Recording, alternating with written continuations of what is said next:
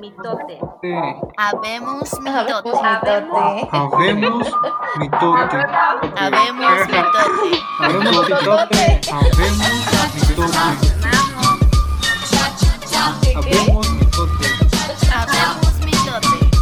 Habemos mitote, un podcast donde hablamos de vivencias, experiencias y un poquito de todo lo que se nos viene a la mente.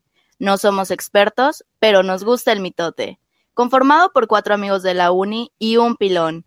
Mariana, Patch, Blues, Raciel y Joss. Hola, hola a todos. Espero se encuentren muy bien a todos los mitoteros. Les mandamos un fraternal saludo. El día de hoy nos encontramos en esta plática blanca y también un, un invitado especial. Está Gabriel con nosotros. ¿Cómo te encuentras? Hola, buenos días, buenas tardes o buenas noches, depende de cuando nos escuchen. Eh, encantado de estar aquí, eh, decir que los escucho siempre de camino al trabajo y cuando vuelvo. Y es un orgullo escuchar sus vivencias y, y pues experiencias y aprender un poquito de, de vosotros también. ¿Y tú, Luz, cómo te encuentras hoy? Pues bien, encerrada todavía, pero feliz de que está aquí mi esposito para que platiquen con, con, todos nuestros amigos y familiares para que lo escuchen también. Excelente. Pues como ya lo comentamos, el, el día de hoy vamos a tener un tema este, que va muy relacionado con el giro que le habíamos dado a unos podcasts pasados, que es jugando a ser adultos. Sin embargo, creo que del tema de eh, las oportunidades laborales, así como nuestro ambiente laboral, que estuvimos bastante, desarrollándolo bastante, eh, nos faltó también eh, darnos, darnos a conocer los puntos positivos de este segmento.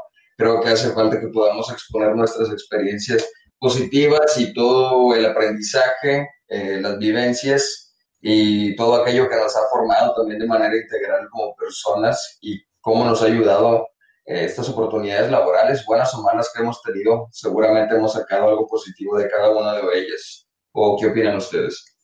Pues Gabriel mencionaba hace ratito que estábamos platicando que hay más malas que buenas, pero bueno, eh, yo creo que lo importante es como sacar las, eh, ¿cómo se dice? Eh, aprendizajes de esas malas experiencias, ya sea o para no ser como esa persona o para no volver a cometer un error, ¿no? No sé.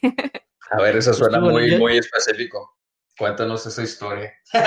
Pero yo, yo creo, yo creo que, que, muchas veces se nos quedan más las, eh, las cosas malas que las cosas buenas y se sí. nos quedan más marcadas.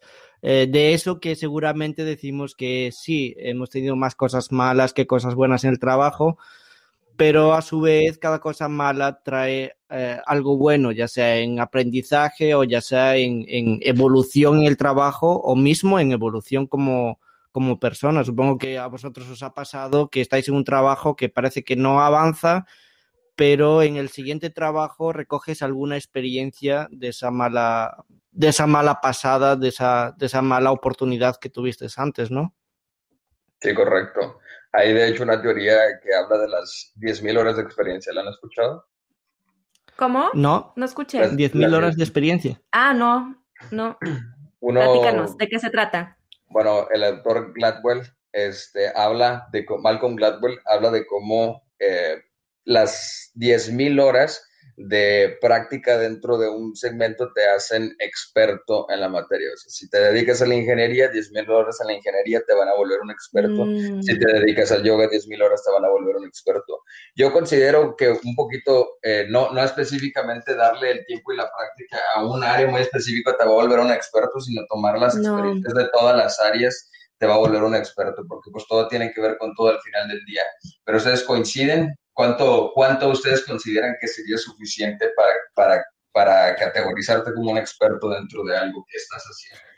Mira, eh, yo tengo dos, dos ejemplos que se me vienen a la mente. Creo que alguna vez me hablaron de este tema en la universidad, de que um, en algún estudio eh, pudieron rescatar que muchas personas, los ingenieros, trataban de, de, irles a decir, voy a poner algo súper burdo, ¿no? En una fábrica de cómo manejar esta máquina, ¿no? una máquina de que ellos lo vieron en los libros y así, y al final era mucho más inteligente aprender del trabajador que tenía ya trabajando con esa máquina pues años o lo que sea, eh, tenía soluciones mucho más rápidas, eh, incluso podía manejar mucho mejor la máquina que alguien que simplemente leyó el libro, ¿no? Que sería un poquito como lo que estás diciendo de, de ese libro o artículo que mencionas. Pero eh, yo creo que también muchas veces, por ejemplo, las empresas cometen el mismo error de que por pensar que ellos tienen todas las soluciones ya por haber trabajado en, pues digamos, logística, ¿no? En logística durante que 30 años, eh, simplemente por hacer las cosas una y otra vez de la misma manera, pues muchas veces se les van a escapar otras cosas por o no renovarse o no actualizarse o yo qué sé, otras cosas que se le salgan de la mano. O sea, como que no pienso eh, que simplemente por hacer algo ya rutinario eh, vas a tener toda la información. Sí, correcto. sí, de hecho, definitivamente tomar en consideración, por ejemplo, ahí, ahí lo que comentas, las personas que probablemente estén como autoridades o encargados de tal proyecto, obviamente si no tienen esta retroalimentación de sus mismos trabajadores y las personas que se encuentran directamente generando pues el trabajo, va a ser muy difícil que, que tengan una retroalimentación positiva o realmente que sea redituable, ¿me explico? Eh, definitivamente, o sea, yo también soy partidario de eso. Creo que solamente estar y estar encasillado en lo que haces no te va a volver un experto. Definitivamente todo lo exterior y lo que además te puedan aportar te va a poder ayudar. O sea, y eso es algo de los, del concepto de trabajo en equipo, ¿no? O sea, el verdadero trabajo en equipo no nada más es, a mí me toca esto y te toca esto y lo llevamos a cabo, sino, güey, ¿por qué lo haces? ¿Qué, ¿Qué, te está fallando allí? La comunicación, ¿no? Principalmente. ¿Quieres comentar algo tú, Gabriel?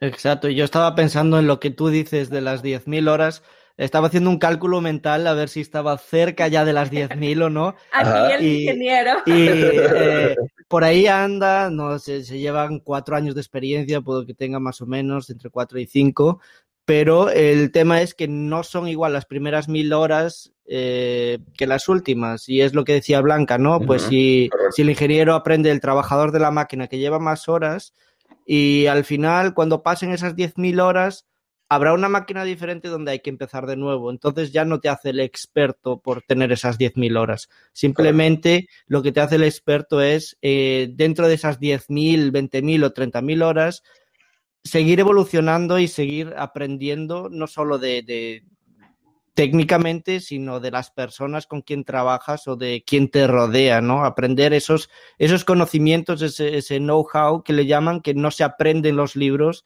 y que no se aprende en la universidad, por ejemplo. Exacto, justamente eso es lo que, lo que lo acabas de, de, que lo acabas de mencionar. Es eso lo que yo había escuchado, que una de las cosas que usaron las empresas para poder, eh, pues, manejar mejor, ya sea maquinaria o estrategias, era pues el know-how, o sea, toda esta experiencia que tenían todos los, uh, pues ya fuera operadores o administrativos, eh, es una parte muy importante de, de, pues hacer funcionar ya sea un proyecto o alguna empresa en sí.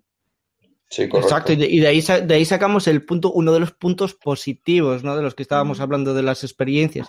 Es el, el know-how que tú adquieres, que muchas veces no te das cuenta, pero cuando sales de ahí eh, tienes cierto valor, ya sea para la empresa o para ti mismo, si trabajas para ti mismo, eh, tienes cierto valor que no, que no se aprende muchas veces que la empresa deja escapar o, o que tú mismo eh, no lo aplicas en otros conceptos y ya sea aplicar esos conceptos que aprendiste en el trabajo, aplicarlos a la vida cotidiana, como sea temas de, de, de saber eh, estructurar tus cosas, estructurar tu tiempo o mismo tu dinero o saber cómo, cómo manejar mejor la vida gracias a, a lo que has aprendido en un trabajo.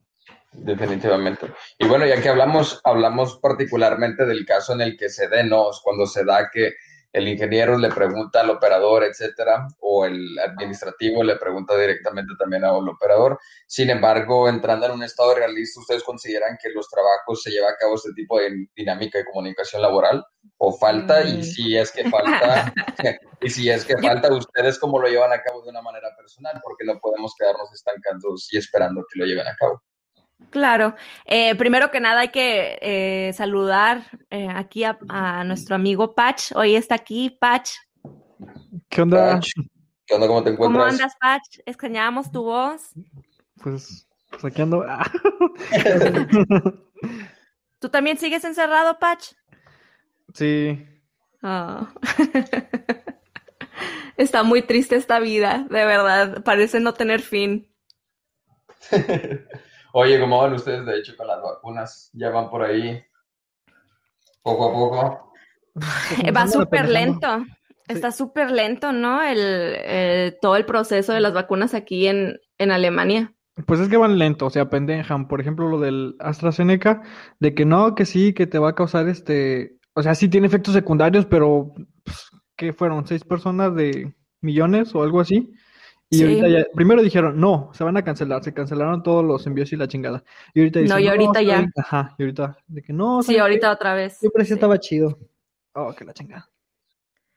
Pues sí, sí, van súper lentos. Y, me impresiona la verdad, eh, porque normalmente, pues, el, el, gobierno de Alemania son mucho más administrado, administrativos en esas cosas, ¿no? Pues de hecho lo que me decía mi esposo es que por lo mismo están muy este, atrasados. Cuando pasa mm. algo que es este muy improvisto, como no tienen un formato, un proceso para seguir, este, se apendejan todos y dicen, ah, ¿qué, qué pedo, qué pedo? Ah, ¿qué hay que hacer? Exacto, no, no hay un protocolo.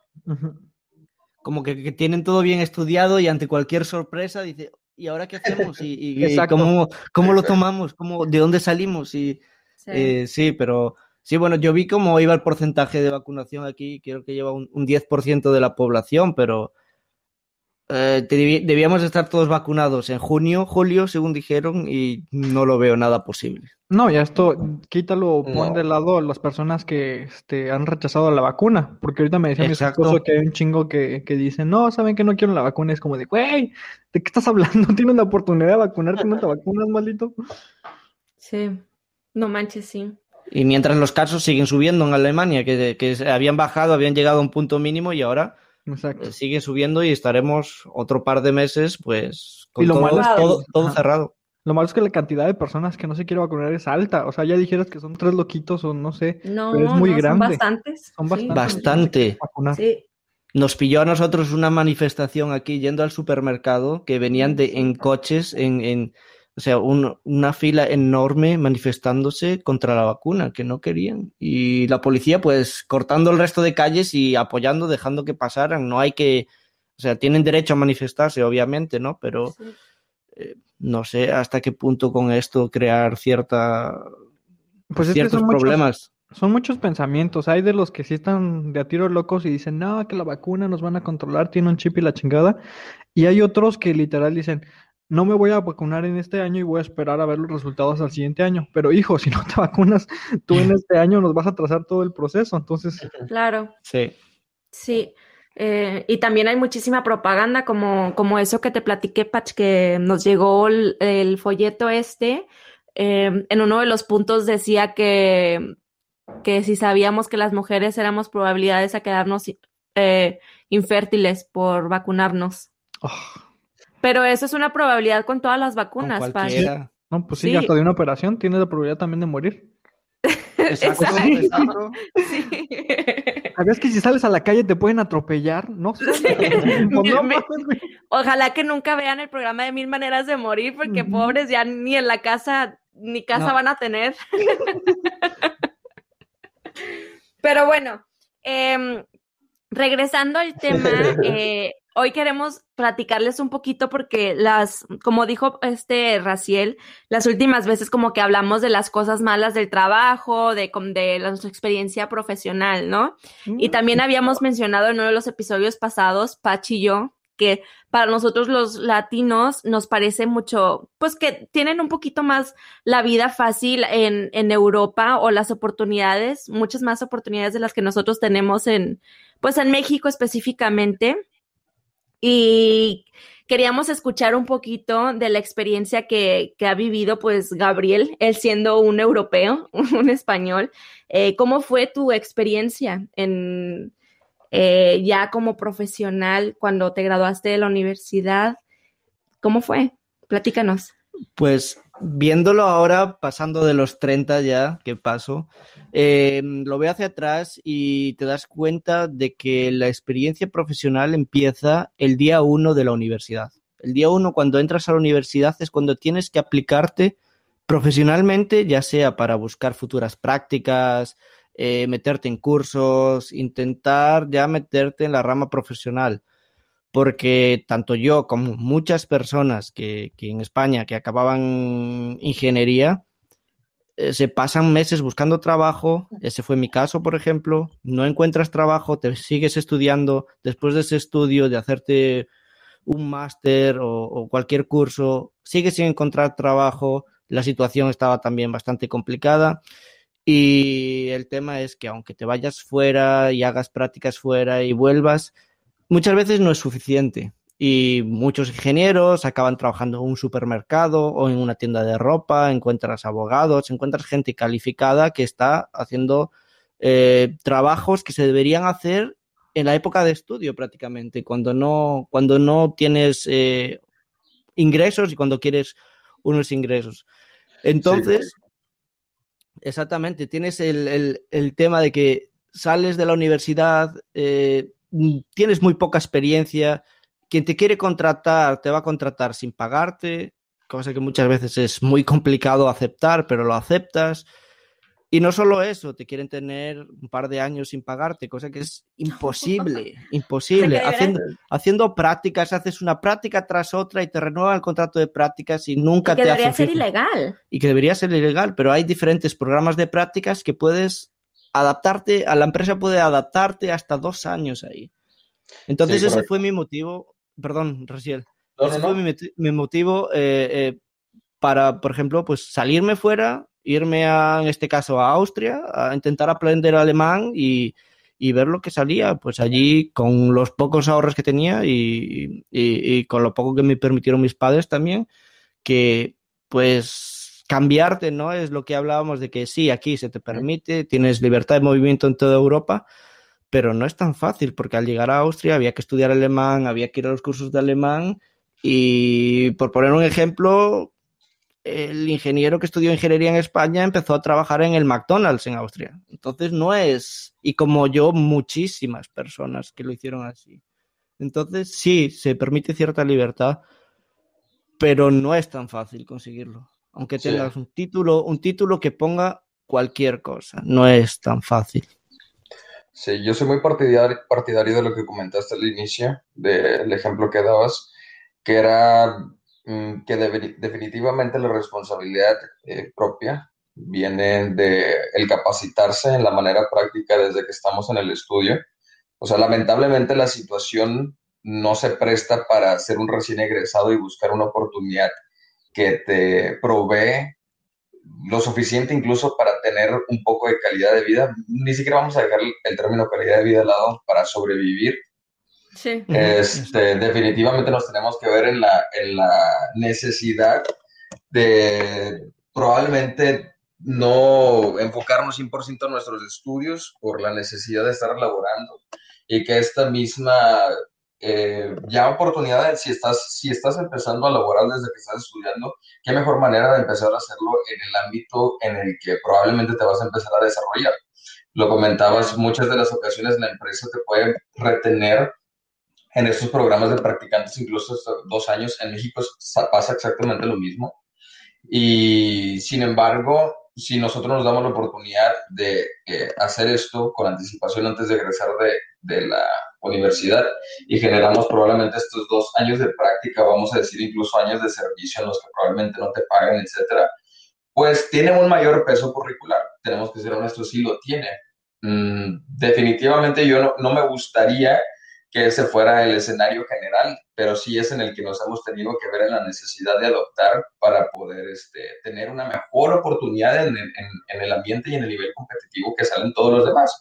Porque al final del día, quien no lo lleva a cabo sale exactamente con el mismo nivel competitivo, independientemente de las calificaciones y lo que quiera, y la esencia de cada uno, sales eh, con el papel aportando lo mismo que van a poder aportar los demás que están en tu misma situación. Entonces, lamentablemente sí, nos tenemos que ver en ese enfoque. Yo tuve la oportunidad también de hacerlo, siempre eh, prioricé eh, el área práctica, sabía desde el momento en que me fui a Monterrey a estar de foráneo que tenía la necesidad de, de generar este, esta actividad con, con, con, la intención de que yo me iba a encontrar desaventajado de aquel trabajador que era local de Monterrey y que si iba a querer yo trabajar en alguna empresa o en alguna institución pública, académica, lo que fuera, yo iba a tener que hacer el doble de esfuerzo por aquel que era local, porque al final del día es muchísimo más fácil para ellos. Si en tu currículum viene que eres de otra parte, inmediatamente no es, no es que vaya a influir en nada, pero inmediatamente pueden tomarlo o no en consideración por el hecho de, ah, pues tal vez una persona que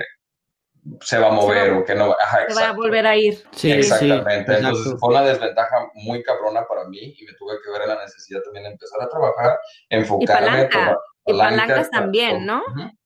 Sí, definitivamente crear esta, estas relaciones intrapersonales con las personas adecuadas que también te, que vamos a decir que si es una ventaja o no, etcétera, pues igual las relaciones que crees te pueden ayudar en un futuro, vamos a decir que no, no específicamente ayudándote en todo, digo, ahí ya sería una cuestión de privilegio, pero sí para que tengas conocidos en todos los ambientes posibles y de todo te puedas, este, pues papear un poco, porque sí está muy difícil la situación. La, la mayoría de las personas terminamos trabajando en algo diferente a lo que realmente es el enfoque de nuestra carrera.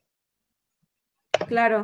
Y bueno, entonces al principio mencionamos que queríamos hablar de las cosas buenas que hemos tenido en nuestra experiencia profesional. Eh, platícanos tú un poco, Pach, para, mm, pues, para que te acoples al tema, para escuchar tus opiniones. Em, ¿Cuáles han sido tus buenas experiencias? Porque tú tienes muchísima experiencia, o sea, en todas las áreas habidas y por haber. ¿Qué cosas buenas has vivido? ¿Qué es lo que puedes rescatar de toda tu experiencia profesional, Pach? Y banda, los que están escuchando, este, cuando dice que tengo mucha experiencia no es porque sea bien perro, sino que me moví a cada pinche rato. Eres bien perro, no, no, no seas tan humilde. este, ay, pues no sé, este, creo que, que he dejado bueno tanta chamba. Mm. ¿Las personas conoces? Este, los compañeros de trabajo, algunos son, son chidos. Este, hay unas buenas amistades. Y no sé, si te, si te mueves de, de área, por ejemplo, pues comercio sí te da como que chance de moverte a varias cosas, a ventas, compras, este, de repente ya estás también en calidad o comercio, importación, exportación. Entonces, el moverte de repente a tantas áreas, este, te ayuda mucho como a hacer tu trabajo mejor. No sé cómo puedo decir eso. Ser más eficiente.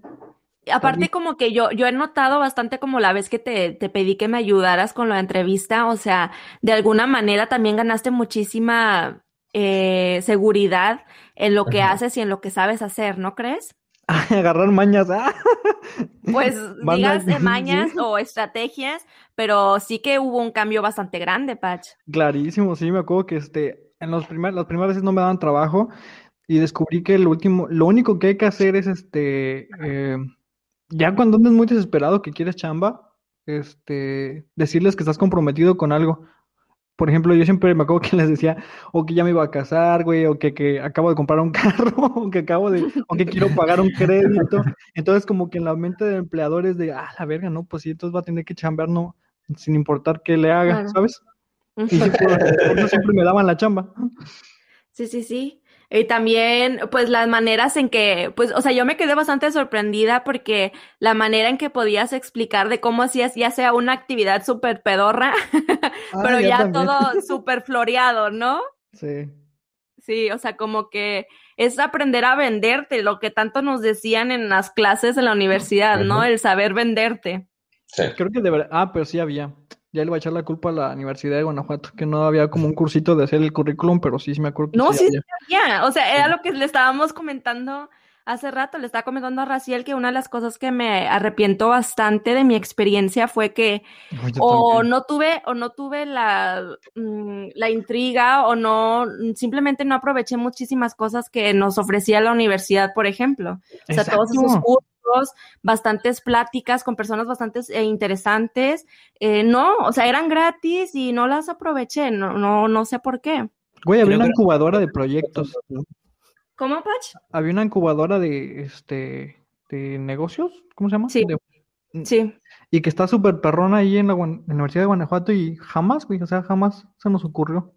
Sí, entonces si ustedes que nos están escuchando, yo sé que me escuchas, hermanito, eh, ya, ya te lo había dicho antes, pero de verdad tómalo en serio, toma todos los cursos, incluso ahora que estamos así de grande, ¿eh? porque eh, aquí en, en Alemania también toman muchísimo eso en cuenta, eh, llámese curso de yoga, curso de meditación, eh, curso de, ¿qué se te ocurre, amor? De dibujo, o sea, todo ese tipo de cosas que dices, ay, ¿para qué te van a funcionar? De verdad, van a servir para algo. Sí, aquí te contratan por, por haberte hecho un curso de, de cualquier cosa en otro país y dicen, ah, pues buscábamos a alguien que supiera un poco de ese tema Sí. y antes de contratar al ingeniero que haya estudiado no sé cuántos años y un máster, contratan a, a otro que tiene Uno un que curso tomó curso de que tomó un meditación. curso específicamente para eso y dice, pues, pues sí, pues me valen. Sí. Y, y Patch tiene razón, ¿eh? que muchas veces no, a mí no me pasó, exactamente no me hicieron esas preguntas, pero que, que busca un compromiso también. Yo he visto gente que le preguntaban aquí, sobre todo si eres de fuera,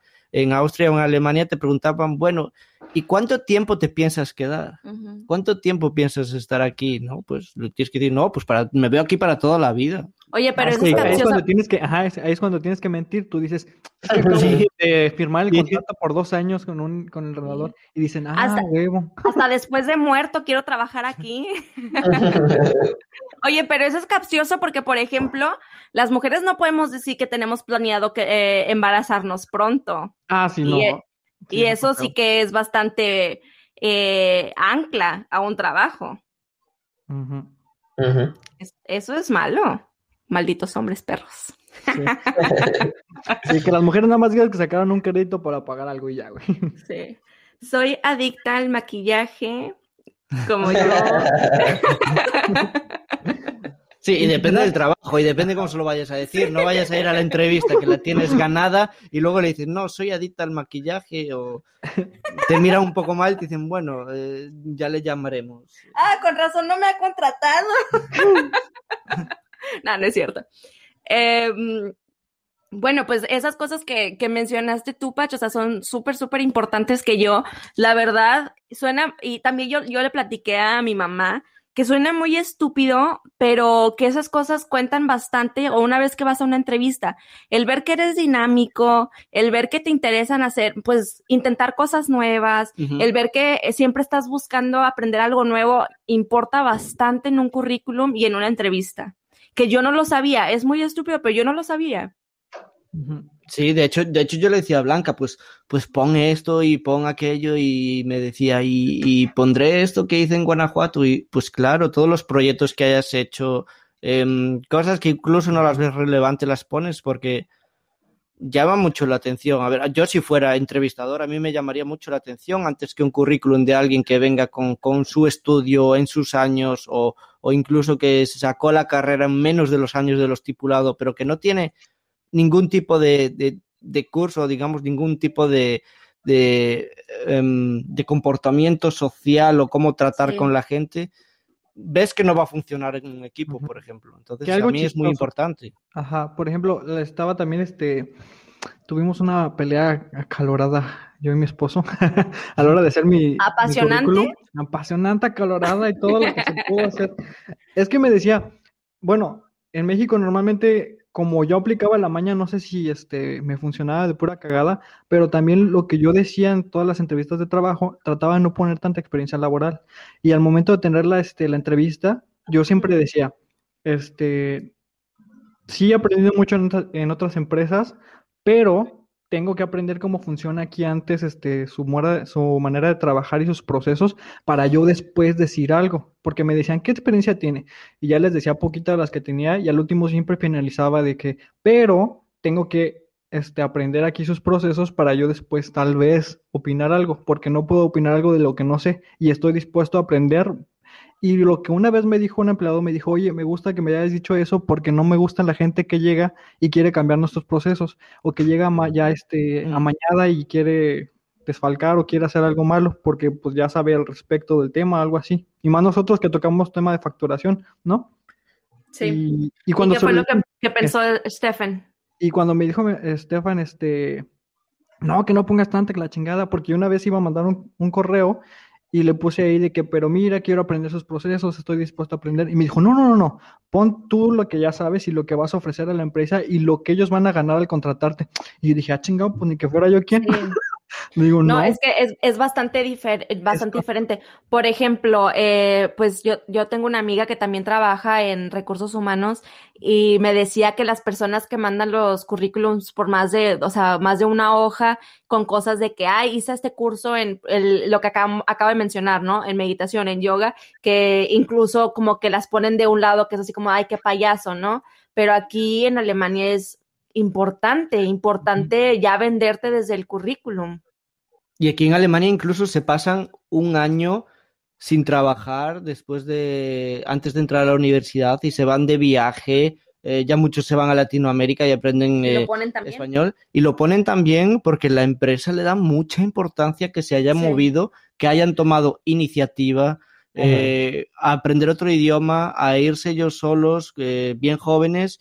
Y claro, tienen los medios económicos porque si llevan una, si los padres los apoyan y dos, si llevan trabajando desde bien pequeños aquí, el dinero que se pueden sacar pues es para ese viaje que hagan durante esos seis meses y las empresas lo ven de forma muy positiva. O sea, no ven mal los tiempos muertos si los has ocupado para aprender otras cosas o si los has ocupado para viajar. De hecho, lo ven, muchas lo ven de forma positiva.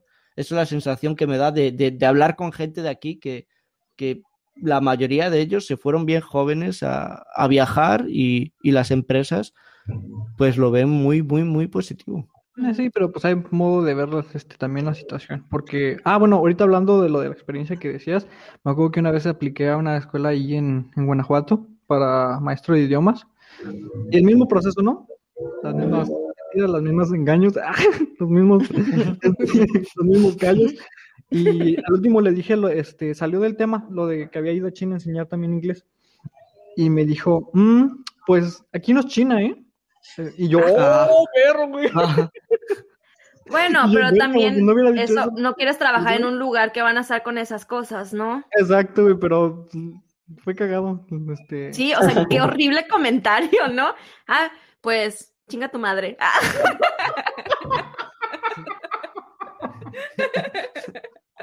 Algo así, güey. Te crees el muy, muy, te digo. Y no lo había puesto en el currículum porque, pues te digo, normalmente yo no ponía experiencia, pero salió de pura cagada.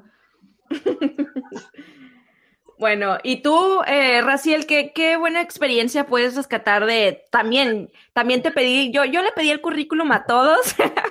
Eh, también tienes bastante experiencia y yo aquí pichicateando de las poquitas cosas que he hecho en mi vida y ustedes con un todo un contrato completo de pura experiencia. ¿Cuál ha sido la mejor?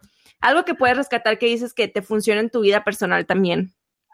Pues yo, o sea, sinceramente puedo rescatar muchas cosas de todos los trabajos que he tenido, desde mesero hasta el que tengo ahorita. O sea, definitivamente de todo rescato algo. Desde que soy mesero, o sea, tener un chingo de paciencia a la gente, o sea, respetar mucho al cliente, saber lidiar con personas que no tienen eh, la mis, el mismo ímpetu de cooperar de la misma manera, te topas desde las peores cosas eh, hasta lo más simple, hasta también lo más eh, burdo, y también las horas de trabajo, aprendes aprendes a apreciar muchísimo estar en donde estás en el momento y darte cuenta, incluso si crees estar en tu peor momento, que o sea, dar un vistazo pasado y decir, ah, antes estaba en otra parte. O sea, siento que igual cada experiencia me ha dejado algo que me ha, me ha motivado para hacer cosas nuevas en mis siguientes trabajos. Por ejemplo, o sea, después de mesero, o sea, hasta el customer service, porque estuve trabajando en teleperformance también mucho tiempo y eso del telemarketing, bueno, no era telemarketing, era customer service pero está bien cabrón, güey, o sea, aprender a lidiar con las personas que te están llamando porque en el momento no le funciona el cable, que es algo que a ellos le dan prioridad en su vida. Le estaba tratando con gente, pues con, con, con americanos. Y pues aprender a lidiar con ellos, saber conversar, saber buscarles una solución, este, hacer las cosas responsables, o sea, crear disciplina, constancia también, que pues al final del día es algo que brindan todos los trabajos tienes que ser constante, tienes que ser disciplinado. Este, mentiría si dijera de aquel que trabaja más y todo por trabajo le va a ir mejor en la vida, güey. O sea, definitivamente hay unas diferencias muy cabronas en los puestos laborales. Regularmente el que es más jefe trabaja menos y delega más funciones. Entonces, realmente decir que el que trabaja más lo va a lograr más, pues no. Yo creo que algo, esa es otra de las cosas que me ha dejado de experiencia en los trabajos. Hoy en día, como ya lo había platicado en otros, en otros episodios, priorizo muchas, eso es, me ha dejado trabajar en tantas partes. Priorizo mucho más cosas que debo priorizar sobre el trabajo. O sea, el mismo trabajo me ha dado la oportunidad de darme cuenta que mi trabajo nunca debe ser todo. Nunca debe estar por encima de mi salud, por encima de mi familia, por encima de mí mismo, por encima de mi salud mental, por encima de, mi desarrollo personal. O sea, y hoy, por ejemplo, me encuentro en un trabajo que me da estabilidad y que me da el tiempo para hacer todas esas cosas más que también me contribuyen a mi persona y me contribuyen muchísimo más que solo mi trabajo. O sea, creo que toda esta experiencia laboral me ha dado cuenta, a pesar de que antes lo que más hacía de mi vida era priorizar mi trabajo, o sea, desde el tiempo, por ejemplo, cuando estaba en campañas electorales, trabajar desde las 5 de la mañana hasta la 1 de la mañana, regresar, dormir un poco, bañar, cambiarte, estar así durante meses, no dormir durante días, ir a la escuela, hacer trabajos, o sea, yo decía, pero ¿qué estoy ganando, güey? O sea, ¿qué, qué estoy ganando haciendo todo esto? Y siento que lo que más, o sea, siento que no podría decir que lo que más me ha contribuido el trabajo sea algo laboral o sea, algo de expertise laboral. Definitivamente sí, como lo comentamos, soy más rápido para hacer las cosas, tengo conocimiento de cómo distribuir mi tiempo y cómo hacer formatos, cómo hacer todo esto que me facilite en la tramitología, etcétera, etcétera, ser mucho más limpio, generar eh, buena comunicación, sinergia comunicativa, expresarte bien, venderte a ti mismo, todo eso sí, pero después de todo eso me queda mucho más la, la, la satisfacción y la experiencia de saber que mi trabajo no lo es todo y yo no soy mi trabajo y que, y que eso me ha ayudado a crecer muchísimo más mi persona. O sea, hoy que gano menos que hace probablemente unos dos, tres años, me siento más feliz. Así de pues, sencillo. eso es lo más importante, ¿no? Como sentirse feliz y, pleno en el momento en que estás.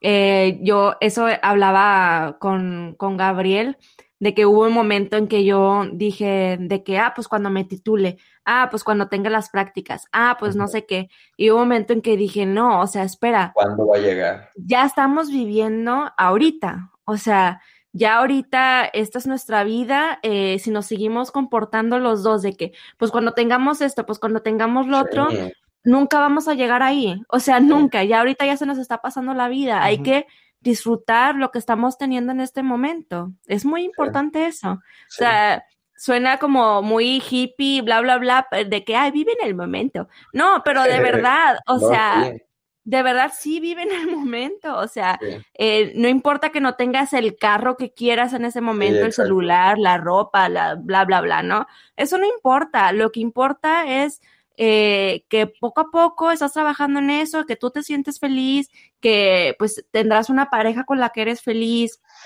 que vas creando amistades, estas son las cosas importantes, la relación que tengas con tu familia, de verdad, o sea, los valores de casa que te, que te inculcan, ¿no? De que la familia es lo más importante y los amigos, sí es verdad, o sea, sí es totalmente verdad.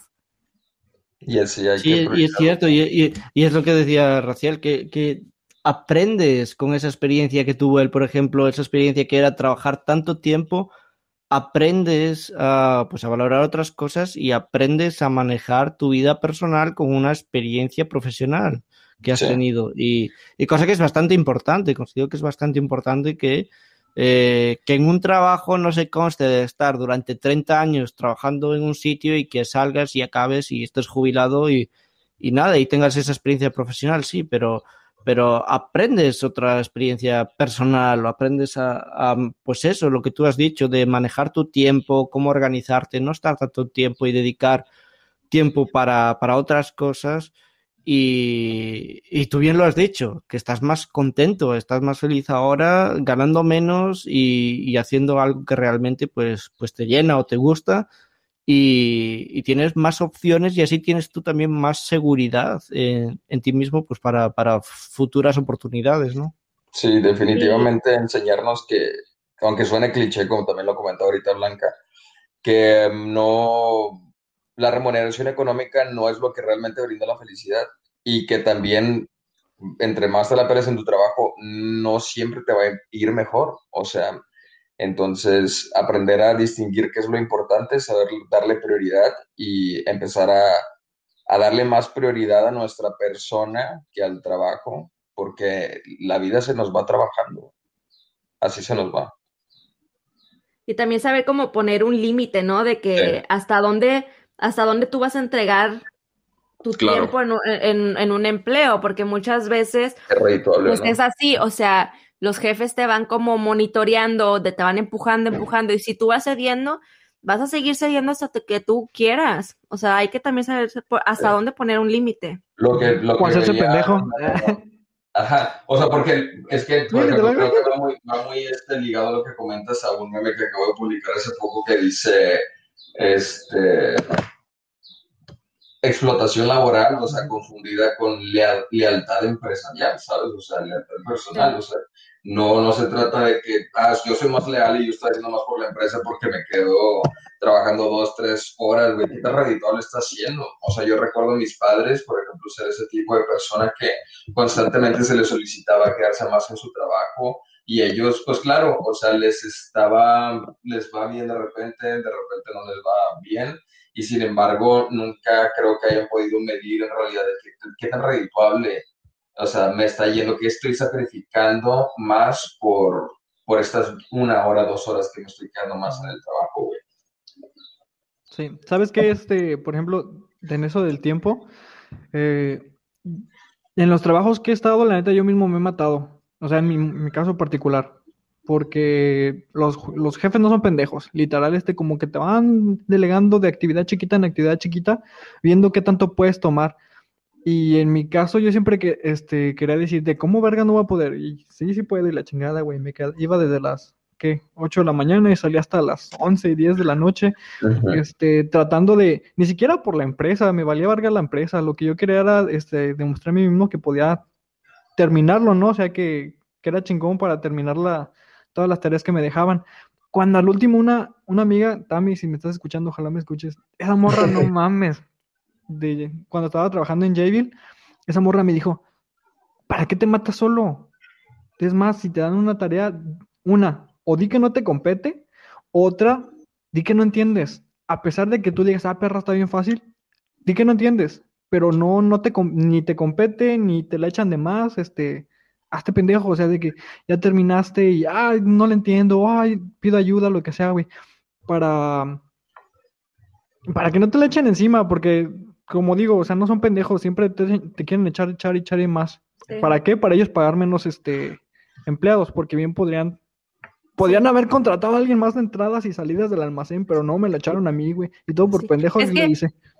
Es que no, no, no estamos hablando de que, ay, este pendejo con tu trabajo, no. O sea, eh, tus actividades son tus actividades y tú muy bien sabes cuáles son tus actividades y hasta dónde llegan. Y luego te das cuenta de que te van echando, como dice Patch, otras actividades y así. Y ahí es cuando tú puedes decir, pues no, o sea, a mí no me están pagando más, eh, me voy a tener que quedar dos horas más, cosa que no me van a pagar, o si me van a pagar va a ser un, o sea, una mierda, O sea, está, sí, güey, no está vale la bien mal- pena. Está bien mal Yo el lo- contraste ajá. de darte cuenta que tú, o sea, que tú, leal- lo que tú sí consideras como lealtad y este, de forma positiva de querer demostrar tu trabajo, ellos lo terminan viendo como una debilidad, güey, o sea, para ter- Sí. se terminan aprovechando de ti, ¿sabes?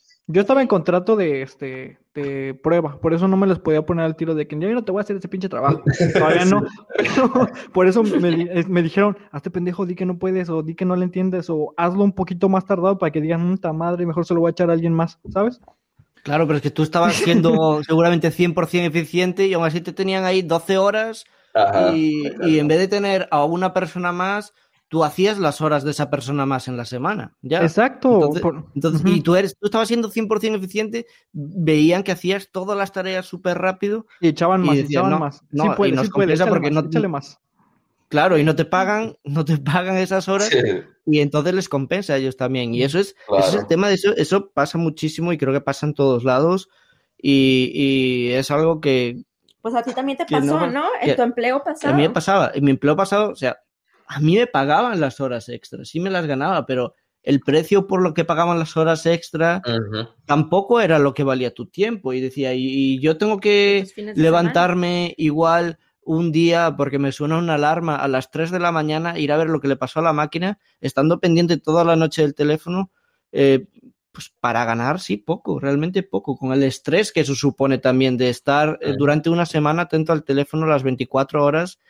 Y realmente, pues sí tenía que hacerlo porque estaba dentro del plan y era pues casi obligatorio, pero es un estrés que muchas veces dices no está pagado como debería. A veces de- de- decimos que nos quejamos de vicio, pero es que muchas veces lo ves y, y es que no me, no me está compensando ni psicológicamente, ni económicamente, ni, ni personalmente. vamos.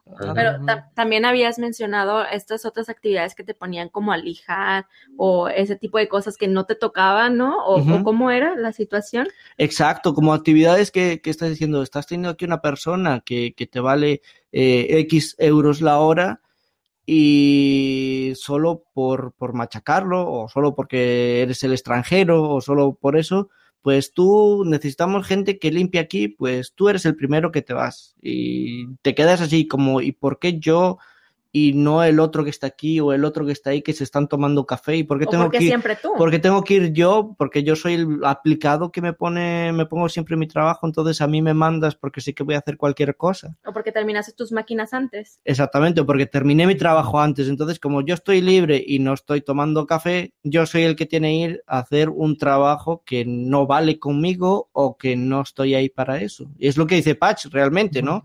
Te pones a hacer, me ponía a hacer un trabajo de limpieza y cuando yo tenía mis ocho horas, llegaba una carga de trabajo enorme y tenía que quedarme después de haber hecho cuatro horas de limpieza. Tenía que quedarme a, a- a trabajar y a preparar cosas, que las máquinas funcionaran y otras tres horas más extra, habiendo hecho antes cuatro horas de limpieza, porque no había carga de trabajo. Pues es... Y es que sabes que yo quiero platicar un poquito, este, yo como no tengo tanta experiencia como ustedes, eh, pero a mí me pasó en otra situación que igual y es un poquito más fácil de entender con ejemplos mucho más eh, como de día a día, no cotidianos. Eh, yo cuando trabajé de au pair, eh, pues igual, eh, llegas, ¿no? Eres nuevo y tú, o sea, yo porque estaba muy agradecida de que por fin iba a poder vivir aquí en Alemania, como siempre quise y aprender alemán y todas las cosas que siempre quise, pues me empezaron a delegar tareas que no me competían. O sea, en mi contrato estaba de llevar a las, a las niñas a, la escuela, ¿no? Ayudarlas con la tarea, eh, ayudarlas en la mañana a levantarse y bla, bla, bla. Y luego después me empezaron a decir, ah, bueno, eh, pues limpia la cocina después de que almorzamos. Y yo, ah, pues no me cuesta nada, me tardo 10 minutos, no pasa nada, ¿no? O sea, lo hago. Y luego me empezaron de que, ah, pues cambia eh, las cobijas cada dos semanas, lávalas y plánchalas. Y yo, bueno, o sea, pues no tengo nada más que hacer, está bien, ¿sabes? O sea, yo estaba agradecida. Y luego de que no, pues eh, barre toda la casa, trapea, eh, lava la ropa, eh, sécala, sácala afuera, en tiempo de calor sácala afuera, en tiempo de frío lava eh, sécala en la secadora, eh, plancha los calzones, plancha las toallas, plancha todo, y así se fueron. Sí, güey, de que ya, ajá, ¿Eh? de que ahora sí todo, hasta lo más mínimo de que te empezaron a dar un chingo de actividad de la nada. Claro, y luego Ujú. después me agregaron que haz la tarea de inglés y luego cuando se dieron cuenta que también sabía alemán, ah, pues ayúdales a hacer la tarea de alemán y luego ya después, ah, es que también quiero que aprendan español. Y, o sea, eh, ya asumen todo eso. Yo le decía a Gabriel, yo estaba trabajando desde las 6 de la mañana hasta las 9 de la noche. O sea, yo tenía que hacer absolutamente todo en la casa. ¿Y por qué? Porque nunca supe decir que no. O sea, no fue mi culpa, fueron unos abusadores, pero sí fue un parte de mí porque yo pude haber dicho que no antes, ¿sabes? O sea, pero no, o sea, no, no fue de tu culpa porque, o sea, tú estabas en una, en una situación de necesidad, ¿sabes? O sea, de aprender y de enriquecimiento de lo que tú quieras y, o sea, se aprovecharon, o sea, se aprovecharon.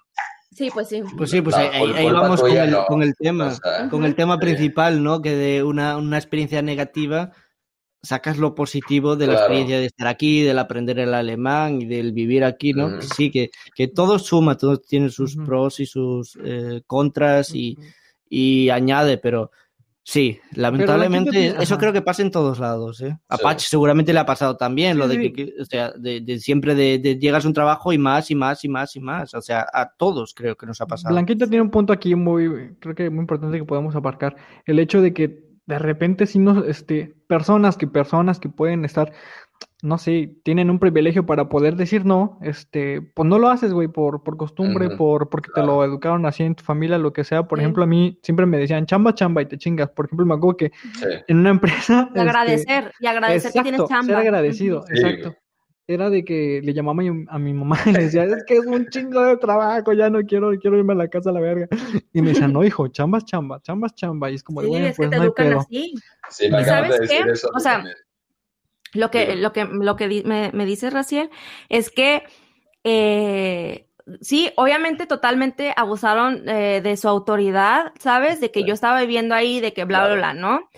Eh, pero también, Raciel, eh, cuando otras personas, porque eh, Michelle y yo platicábamos una vez de que cuando eran au pairs eh, en Estados Unidos y eran eh, europeas, eh, las chavas decían de que no, yo eso no lo voy a hacer, no está en el contrato y así se libraban y como que tenían mucho más huevos al decir que no a las cosas que no les tocaban y no eran tan abusadas como las latinas y Sí, eran las mismas familias, o sea, era exactamente la misma situación. Entonces, o sea, igual y es un poquito más difícil de descifrar, pero lo que yo puedo rescatar es que hay que saber poner límites. Sí. O sea, hay que saber decir, esto no me compete, esto no lo voy a hacer. ¿Sabes? Pues economía, ¿no? Si esos morros Sí. tienen varo, ganan euros, pues les vale verga. Si uno de repente gana pesos y se va a euros, dice, ay, verga, güey, pues como que le piensas a perder el trabajo. Sí, o simplemente si estás aquí no es tan fácil como volverte a, a México, que Sí, si la, la es de España, eh, con 50 euros se vuelve a España con sus maletas y su y, y- y todo lo que tenga, todo lo que se haya llevado a. Alemania o a Inglaterra o donde sea, ¿no? Sí, es más claro. fácil, claro, y aquí Sí. te ves co- como un poco te ponen ahí en las cuerdas y que no me es tan fácil ni con lo que pagan de au pair para empezar, que no, no, no te ahorras nada, no te es tan fácil comprarte un billete. 260 euros al mes, lo mínimo. Verga, no, pues está bien matado. Sí. Y si te hacen pagarte, y si te hacen pagarte el ticket del tren para ti y, y Sí. todo eso, eh, no te queda nada al final, te queda un poco. Y fíjate, también ahorita lo estaba pensando, este, por ejemplo, me acuerdo que en mi primer trabajo estaba yo en, este, solamente estaba encargado del puerto de Lázaro Cárdenas. Y de repente me agarraron con los de Manzanillo de que llegaban a granel. Y dije, pues no hay pedo, güey, pues los de Casual, casual, de- casual, o sea, ah, sí, manzanillo. Ah, es que de repente me mandaron un buque y dije, pues en chinga lo saco. Y como vieron que lo saqué rápido, dijeron, ah, pues ya tú te encargas de repente nada más de este buque, de todos los que llegan a este buque. Y luego ya me empezaron a mandar buques, buques, buques. De repente ya estaba encargado de solamente lo de granel. Y de repente también me metieron lo de entradas y salidas, este, de los, de los transportes. Ah, Y, y pendejo, güey, porque una estaba trabajando de más y cuando renuncié a trabajo contrataron a dos. Entonces, También estoy, pero me pongo a pensar, también estoy bloqueando yo a mis propios colegas, güey, porque por mi pendejez pudieron haberle dado chamba a alguien más, güey, ¿sabes? Sí, pues pudiste haber dicho, no, pues necesito a alguien más, no, no alcanzo, no alcanzo. Y eso ayuda porque pues se generan más trabajos y la chingada, ¿no? Creo. Pienso. Pues sí, pero, pero, pero la experiencia positiva de ahí, Pach, es que tú trabajas por dos. ¿Qué? Que eso no es positivo. Ah. ya sé que no es Ah, no, eso ya no es correctamente. ¿no? La experiencia, la, la experiencia positiva es que todos van a querer contratar a Pach ahora. No, el pinche que no, Gabriel, que no. que no hay que pendejarse. Ya, ya, te anda fichando este, este Gabriel. Ya Pach. Sé, güey. No, Gabriel, ahorita sí ya nada más trabajo lo, lo, lo normal, no, lo razonable. No, la verdad es que, o sea, yo tengo bastante experiencia trabajando con, con Patch y, y sí te clavas bien, bien cabrón, Patch. O sea, todo lo tienes que hacer perfecto. Y creo que, pues obviamente esas cosas lo ven la gente. O sea, los trabajadores de acá, este güey eh, pues, sí puede y se lo mando. Bien pendejo, güey, la neta. Para que el pinche perfecto pendejo, güey, que me dejo que me echen más trabajo. Pues no significa que eres eficiente también, es algo positivo que saca, que eres eficiente y ven, o sea, que, que, que trabajas como lo tienes que hacer y realmente, pues, eh, si luego contrataron a dos personas, tú tienes que decir, pues, pues sí, hacía muy bien mi trabajo y, y, sí es halagador, pero dices, no, no es normal, porque de un principio teníais que ser tú y otro ya. No tenía que contratar luego a dos personas, sino que tenía que ser tú y otra persona repartiros el trabajo equitativamente y, y ibais a valer por tres los dos juntos, porque el trabajo iba a ser, la eficiencia iba a ser mucho mayor que si te pasan carga de trabajo a ti, carga y carga simplemente porque lo haces bien.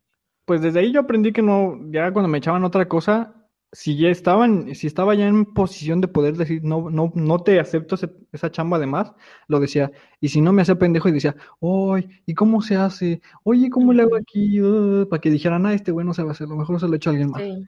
Claro, es que es, ese, es el, ese es justo el tema que yo hacía cuando estaba en el, en el anterior trabajo, que es lo que decía Blanca, que me mandaban carga de trabajo y luego llegaba a las ocho horas y a mis ocho horas me mandaban más carga de trabajo. Y yo vi cómo hacían ellos, que a sus siete horas y media, eh, a las cinco y media antes de salir, pues se iban a controlar una máquina, se daban un paseíto y volvían con el café y así llegaban a las seis, desconectaban y estoy fuera. Y yo como me quedaba allí y pillaba más carga de trabajo y a las 5.50 pillo un trabajo que debería durar 20 minutos y al final veo que el trabajo dura una hora y media. Y me quedo como, como el último, siempre me quedaba del último.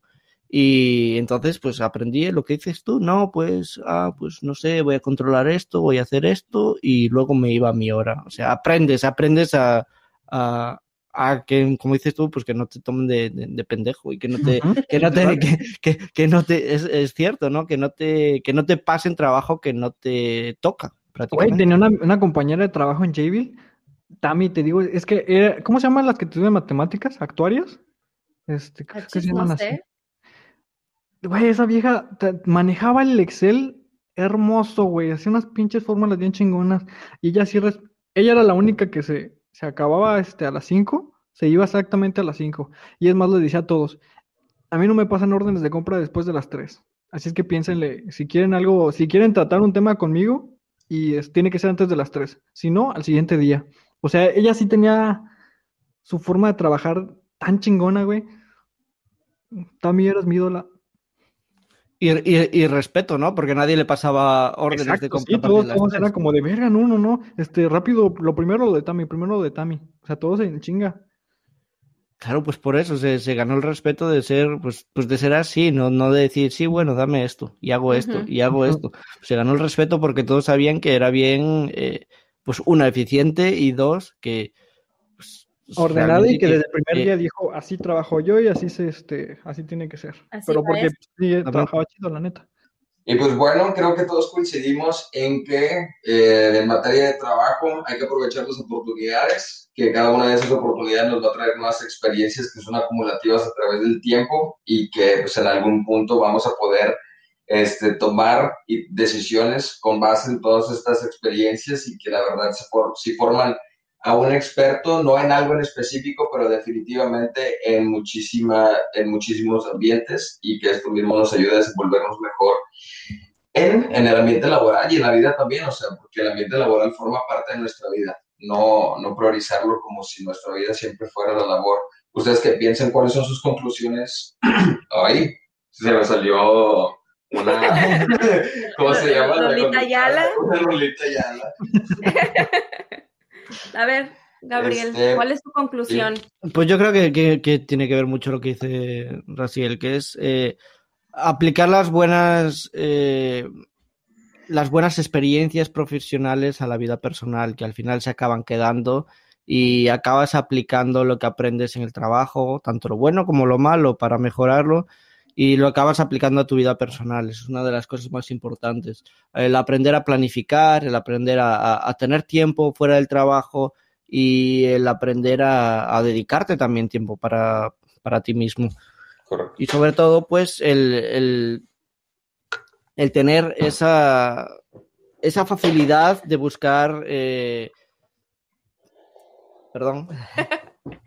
el tener esa facilidad para buscar eh, el camino, ¿no? Para buscar futuros caminos y que vaya ayudando eh, las experiencias. Hablamos de experiencias malas, hablamos de experiencias buenas en el podcast de hoy y creo que es importante eh, tener en cuenta las dos porque tanto las malas eh, van a mejorar luego las buenas y tanto las buenas van a salir de algo que seguramente consideramos malo.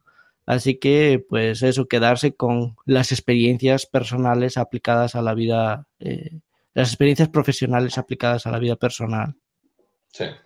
Pues sí, yo, yo les puedo dar ese consejo de que sepan poner sus límites, sepan medir cuánto vale su tiempo y em, esfuerzo y que no tienen nada de malo exigir, pero también saber cómo hacerlo, ¿no? No, tampoco no te vas a poner tus pantalones nomás porque sí. O sea, hay que hay que responder con, buen trabajo, con ser eficiente y después tú puedes exigir eh, cuál es tu límite y hasta dónde, ¿no?